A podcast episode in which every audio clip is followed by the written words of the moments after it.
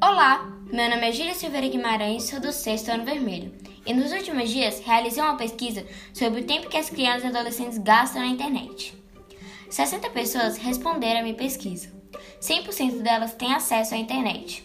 O número de crianças e adolescentes que usam a internet continua crescendo, e até a população rural tem acesso com facilidade à internet. Diante da minha pesquisa, o aparelho eletrônico mais usado para ter acesso à internet é o celular. Ou seja, crianças de até 4 e 7 anos já têm o seu próprio celular. E esse aparelho eletrônico domina eles, fazendo com que eles esqueçam dos livros. O uso excessivo do celular na adolescência pode gerar consequências negativas, emocionais e físicas. Antigamente, nem sabia o que era celular. A minha mãe foi ganhar o seu primeiro, já casada.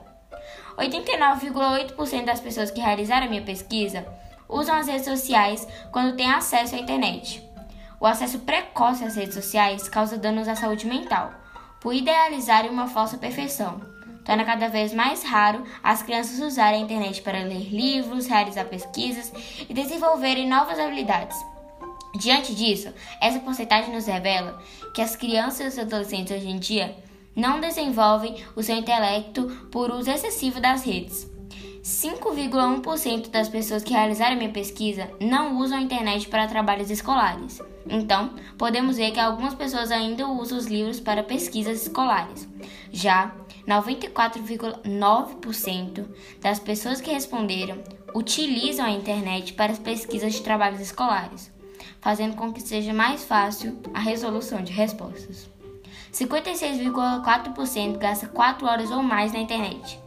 Os adolescentes e as crianças estão entre os que ficam mais tempo na internet. Revela que os adolescentes da faixa etária de 15 anos passam mais de 3 horas navegando nas redes. E esse foi meu podcast. Espero que tenham gostado. E uma dica que eu dou: se policiem em relação ao tempo que vocês gastam na internet. Momentos com os amigos e família são preciosos, então valorizem isso. Obrigado por ouvir até aqui.